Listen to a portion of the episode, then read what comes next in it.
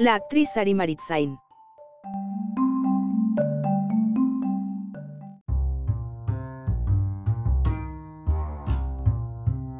Nacida en 1910 como Dora Patricia de Trinatan en Tianjin, China, la actriz británica Sari Maritza ingresó al cine en 1930 y ganó cierta notoriedad por bailar un tango con Charles Chaplin en el estreno de su película City Lights en 1931.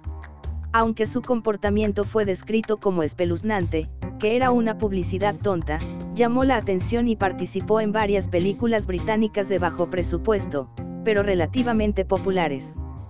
Maritza hizo la película germano-británica Monte Carlo Madness en Alemania en 1932 antes de viajar a Hollywood, pero sus pocas películas allí para Paramount Studios y RKO Radio Pictures fueron mal recibidas.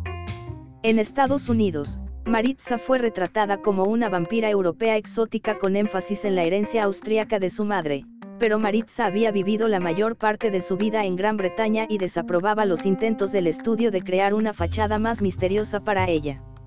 Se retiró en 1934 después de su matrimonio y, en años posteriores, admitió que había estado ansiosa por terminar su carrera ya que no se consideraba una actriz capaz. Maritza murió en las Islas Vírgenes de los Estados Unidos en 1987 a la edad de 77 años.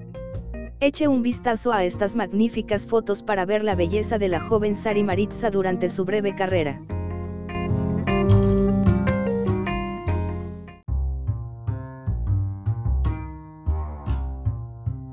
Gracias por visitar Distopía, no te olvides de leer o escuchar nuestras otras publicaciones recientes.